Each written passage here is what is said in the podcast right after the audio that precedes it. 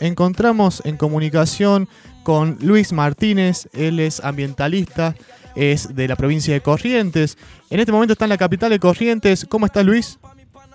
Hola, ¿qué tal? Un gusto, un gusto saludarte y un placer estar en tu programa. Gracias Luis, gracias por, poder dar tu tiempo para poder comunicarte con nosotros, para poder, eh, bueno, comentar también a la audiencia, en este caso, hablar acerca de la situación. Sabemos que, bueno, a mediados de enero, eh, bueno, eh, empezaron los incendios ahí en, Corrientes. Queremos saber un poco cómo, cómo está actualmente, cómo, bueno, cómo ha sido afectado también la provincia, porque sabemos que gran parte de la provincia se vio afectada ¿no? por, los, por los incendios. Bueno, y en la actualidad, en relación a, a las lluvias, ¿cómo, cómo está? Bueno, eh, bueno los eh, hablando un poco sobre los focos de incendio, eh, empezaron en casi eh, fines de, diciembre, que fue los principios focos de incendio en la provincia. bueno, no eran de tan magnitud que sí, a mediados de enero comenzaron a ser de gran magnitud los focos de incendio y obviamente comenzaron a, arrasar toda la vegetación de la provincia, provocando un daño ambiental sumamente importante, así también como a nuestra fauna silvestre. Eh, actualmente, gracias a, las últimas lluvias que ha caído en la provincia, ha sofocado eh, gran parte de los focos de incendio que, ha sido, que han sido de gran magnitud. Eh, actualmente, ayer se registró entre 10 o 15 focos de incendio, no de gran magnitud, pero sí focos de incendio. Y hoy actualmente tendríamos teníamos entre cuatro o cinco focos de incendio activo, no de gran magnitud, pero obviamente sigue siendo importante también porque si no se le combate, eh, se expande. Y pese a que llovió, eh, la lluvia no fue suficiente como para eh, humedecer las napas, así que bueno, seguimos teniendo vegetación seca y obviamente seguimos teniendo ahí un, un descenso y ascenso de lo que es temperatura y humedad, así que bueno, estamos estamos ahí controlando la situación, viendo eh, cómo se va a desarrollar durante los días y cómo se desarrolla durante la semana también, porque eso es importante saber cómo vendrán las temperaturas eh, durante la semana y obviamente también estar preparado ante cualquier rebrote de, foco de incendio. Generalmente los, los, los, rebrotes de focos se, se, se generan a, a, horas de mediodía, que es cuando la temperatura eh, sube un poco, es más elevada, eh, ah, pero igual de toda manera eh, siempre estamos en alerta en, cuanto a cualquier eh, rebrote o cualquier aparición de foco, obviamente que nosotros también venimos siguiéndolo de manera satelital y obviamente reportando en el caso que no se haya reportado, nosotros reportamos a los bomberos o a las autoridades correspondientes, obviamente mostrando ubicación geográfica de, de dónde está. Perfecto. En este caso, bueno, hablamos del el 12% del territorio afectado de la provincia de Corrientes, más de, más de un millón de hectáreas perdidas, ¿no? Sí, lamentablemente es, es, una, es una pérdida sumamente importante. Eh, tenemos más de 333 mil hectáreas de bañados y esteros, que obviamente son eh, ecosistemas sumamente importantes porque albergan un sinfín de biodiversidad tenemos casi el, el, el 60 o el 70% de, como bien dije, nuestros humedales afectados, tenemos casi el 40 y el 50% de nuestros pastizales, que obviamente también eh, son ecosistemas de, un de un sinfín de especies de, fauna silvestre que habitan en esos ambientes naturales y que, bueno, lamentablemente eh, fueron perjudicados por los incendios y bueno, y, ni hablar de nuestra vegetación, nuestro bosque nativo, que también ha, sido perjudicado por los incendios y que bueno, que mucha gente cree que la recuperación de estos eh, ecosistemas naturales se dan de la mañana, estos ecosistemas tienen eh, mucho tiempo para su restauración y va a requerir obviamente la colaboración de todo a la hora de restaurar, así no solamente ecosistemas, sino también eh, fauna silvestre. Tal cual. Eso, bueno, queríamos también eh, hablar con respecto a eso. Primero mencionar, bueno, eh, vos Luis, eh, te pueden encontrar, la gente pueden buscar en tus redes sociales como Luis Martínez Ambientalista. Es muy interesante el trabajo periodístico que ha ido haciendo de cobertura bueno, en relación a estos incendios, también eh, lo que está pasando en Corrientes. pueden buscarlo ahí, como decían, Luis Martín, ambientalista. Luis, ¿cuál es tu, actividad, en este caso como ambientalista que, que venís desarrollando ¿no? en, en, estos últimos tiempos? Y bueno, como de qué área venís, venís trabajando, queremos saber eso. Bueno, la verdad que yo trabajo, vengo de los 12 años, vengo, hoy tengo 23 años, vengo lo que es eh, hablando, militando, eh, tocando estos temas sumamente importantes y obviamente poniendo no solo en, la discusión pública, en, los temas sociales, sino también obviamente tratando de apuntar hacia la agenda política, de tocar estos, estos temas ambientales y de poner eh, obviamente en, discusión política los diversos problemas ambientales que tiene la provincia y tratar de trabajar de manera conjunta para buscar un, manejo más sostenible de nuestros recursos naturales, no solo de hoy, no solo nos toca hablar de los incendios, sino también tenemos que hablar de la bajante de nuestro río Paraná, que, que sigue siendo perjudicada ¿no? por, por esta bajante histórica que se acentúa cada vez más y que obviamente perjudica nuestra fauna hípica. Entonces vengo no solo tocando diversos temas ambientales, sino también tratando de buscar un, trabajo de manera regional y un trabajo en conjunto dentro de lo que es una, agenda política. Eh, así que no, nos espera un, un, arduo trabajo y seguir obviamente hablando de estos temas, siguiendo poniendo sobre lo que es la, discusión pública, la opinión pública, que es importante la participación ciudadana, porque es la única forma en la que uno podemos formar parte para poder buscar una solución a todos los temas ambientales que, que van surgiendo y que obviamente eh, busca una mirada más sostenible. Perfecto. Bueno, sí, te hemos visto en varios medios eh, nacionales hablando en relación a lo que está pasando ahí en Corrientes, a todo este, este contexto. Y también queremos hablar eh, con respecto también a la agenda, ¿no? Esto que ha pasado con, la recaudación, bueno, que ha hecho este influencer Maratea, ¿no? Con respecto a, acompañar ahí, eh, sofocar estos incendios, la ayuda también, eh, podemos decir, humanitaria y la fuerza para, los bomberos y las personas de ahí. bueno, ¿cómo, lo, cómo has sentido eso, ¿no? Esta, esta participación que se ha dado, esta influencia, decimos a nivel nacional, que se ha dado por, por esta persona que ha, que ha ayudado ahí a, a, reconocer y a visibilizar lo que tiene que ver con, los incendios. Y bueno, ¿cómo, cómo lo viste a eso y qué, qué está pasando en este momento con, con estas ayudas? Bueno, la verdad que eh, en primer lugar sentimos obviamente de mi parte vergüenza, eh, más que nada porque somos una provincia en la cual eh, tenemos el recurso como para invertir, pero no, se invierte en los recursos necesarios. Y bueno, por otro lado también es sumamente agradecido y obviamente todos los correntinos nos sentimos eh, abrazados y agradecidos por la gran ayuda que hemos tenido de, diversas partes y de todas las provincias vecinas y de otras provincias también que se han sumado para colaborar, no solo provincia, no solo parte a nivel nacional, sino también a nuestros países vecinos, así como Brasil y Paraguay, que han nos, nos han ayudado, nos han abrazado con sus ayudas. Y bueno, la verdad que la, la, participación de, Maratea, la verdad que eh, es muy es muy agradecido, la verdad que son muchos los cuarteles de bomberos que se sienten muy agradecidos porque realmente se necesitaba, se, ayuda, se necesitaba esas unidades para poder seguir combatiendo. Hay muchos cuarteles de bomberos que ni siquiera contaban con, con unidades. Eh, lamentablemente tenemos unidades sumamente viejas y que bueno, que esperemos que a partir de ahora en adelante sigamos eh, trabajando y, obviamente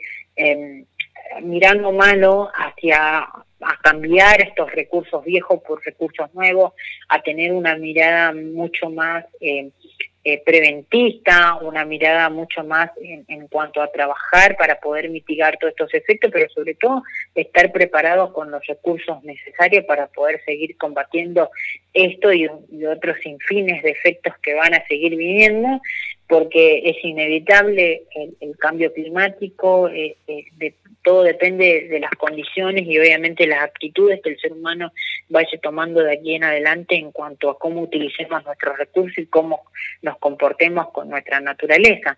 Entonces, la verdad que hoy, en cuanto a toda la ayuda que hemos recibido, la verdad que estamos muy agradecidos. Así también nosotros venimos exigiendo a, los organismos públicos que, que, envíen de cómo se está distribuyendo los recursos que van llegando, porque es importante eh, saber a quiénes se lo distribuye, hacia dónde van, ciertos recursos, porque hemos recibido un sinfín de alfalfa, entre otros alimentos, mm. entre insumos veterinarios que en estos momentos ni siquiera sabemos cómo se está distribuyendo y a quiénes se los están distribuyendo, eh, que eso es importante saber porque nosotros hemos visitado muchísimas zonas donde la ayuda no ha llegado y son zonas sumamente vulnerables, son zonas sumamente afectadas y que la ayuda no ha llegado todavía y ya estamos ya casi eh, a mediado de, lo que es en marzo y la ayuda ni siquiera ha llegado.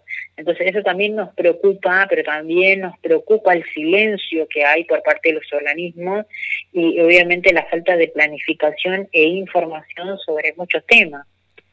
Tal cual. Y bueno, en relación a esto, justamente, eh, ¿cuál es el contexto actual en, en, relación a focos? Siguen contando con algunos focos de incendios, ¿verdad? Sí, ayer tuvimos entre 10 y 15 focos de incendios. Mm. Eh, que, obviamente se han combatido, no era de gran magnitud, pero eh, eran focos eh, bastante en zonas bastante importantes porque son zonas donde la vegetación todavía está seca. Y hoy, en el día de hoy, hemos visto a través de vía satelital que teníamos entre 4 o 5 focos activos, pero bueno, se lo están combatiendo. por suerte, al no ser de gran magnitud, se lo puede combatir y sofocar rápidamente. Así que bueno, por suerte eh, no estamos teniendo eh, tanto foco de incendio, pero como bien dije, durante la semana vamos a ir viendo el, panorama de cómo se comporta nuestro, nuestro sobre todo el, ambiente, cómo se comporta, las temperaturas, el cambio de humedad, porque recordemos que estamos teniendo entre suba y baja de lo que es eh, temperaturas y como de humedades, y eso también es importante observar de cómo se comporta esto, estas condiciones. Bien, Luis. Sabés que también queríamos eh, saber en relación a, eh, bueno, eh, la afectación que tuvo, por un lado, en, la comunidad, ¿no? y también con respecto a qué, flora y fauna se ha visto afectado, reconociendo que también hay muchos animales silvestres muy importantes en esas zonas.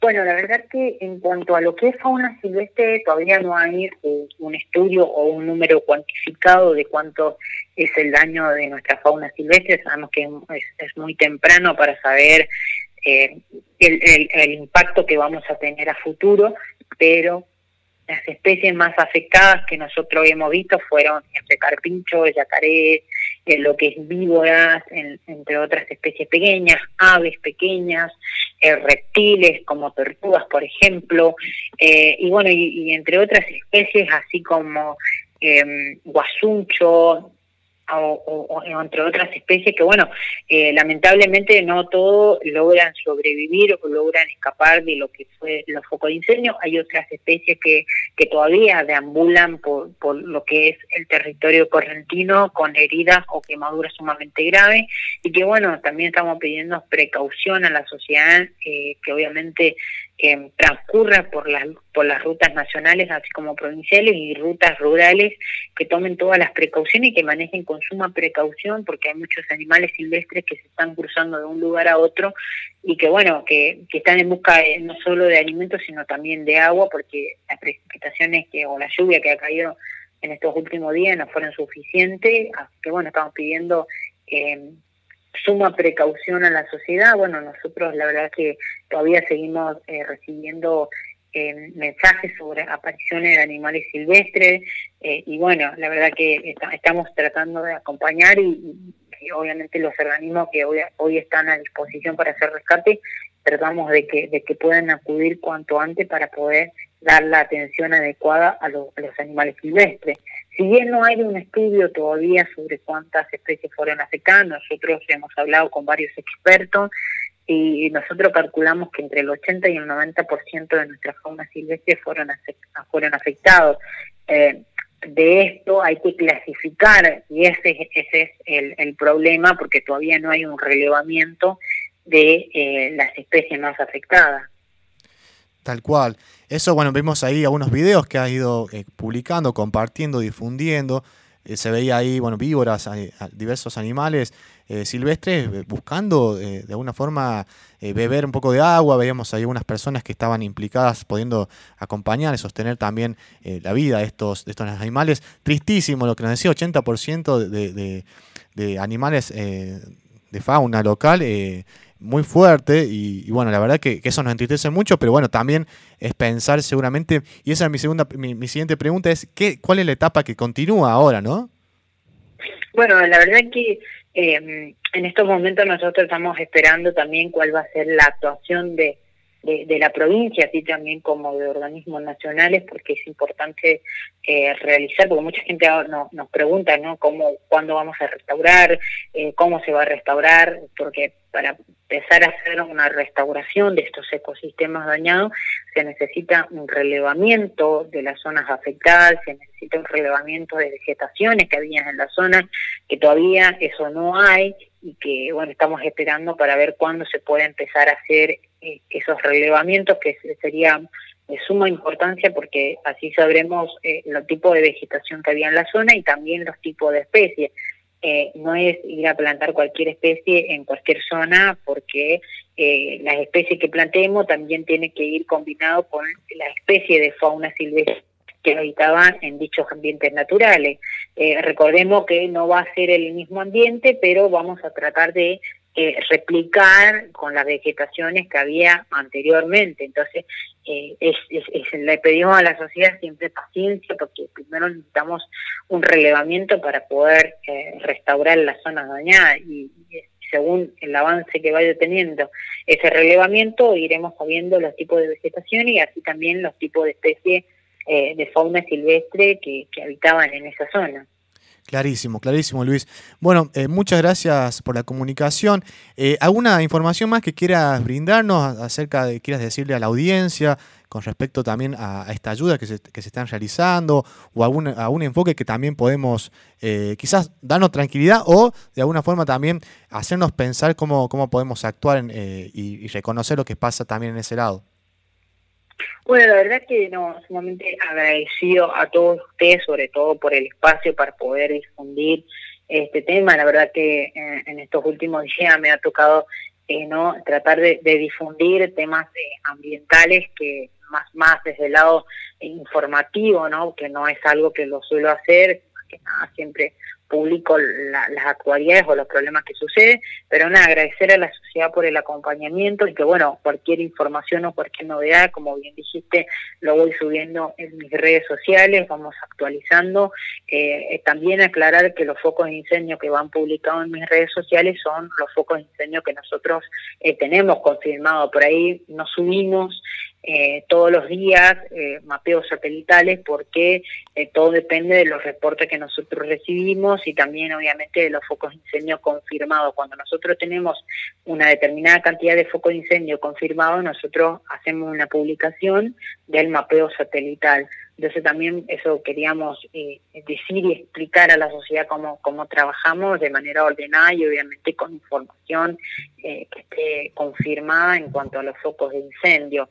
Eh, nada, y decirle obviamente también a la sociedad que, bueno, tratemos de, hacer un uso más sostenible de nuestros recursos naturales y sobre todo trabajar de manera en conjunta para que podamos seguir apuntando hacia un, hacia un ambiente más sostenible, porque todo depende de las decisiones que tomemos de ahora en adelante y de cómo utilicemos nuestros recursos. Clarísimo, Luis. Bueno, muchas gracias por la comunicación. Bueno, pueden contar con, nosotros para seguir difundiendo acerca de, lo que pasa ahí en Corrientes, diversas eh, problemáticas o situaciones socioambientales que, puedan eh, comentarnos. Así que bueno, ya eh, agradecido y estamos en contacto, Luis. Muchísimas gracias a usted y bueno, quedo a plena disposición. Estamos en contacto. Gracias, Luis. Un abrazo. Buen domingo.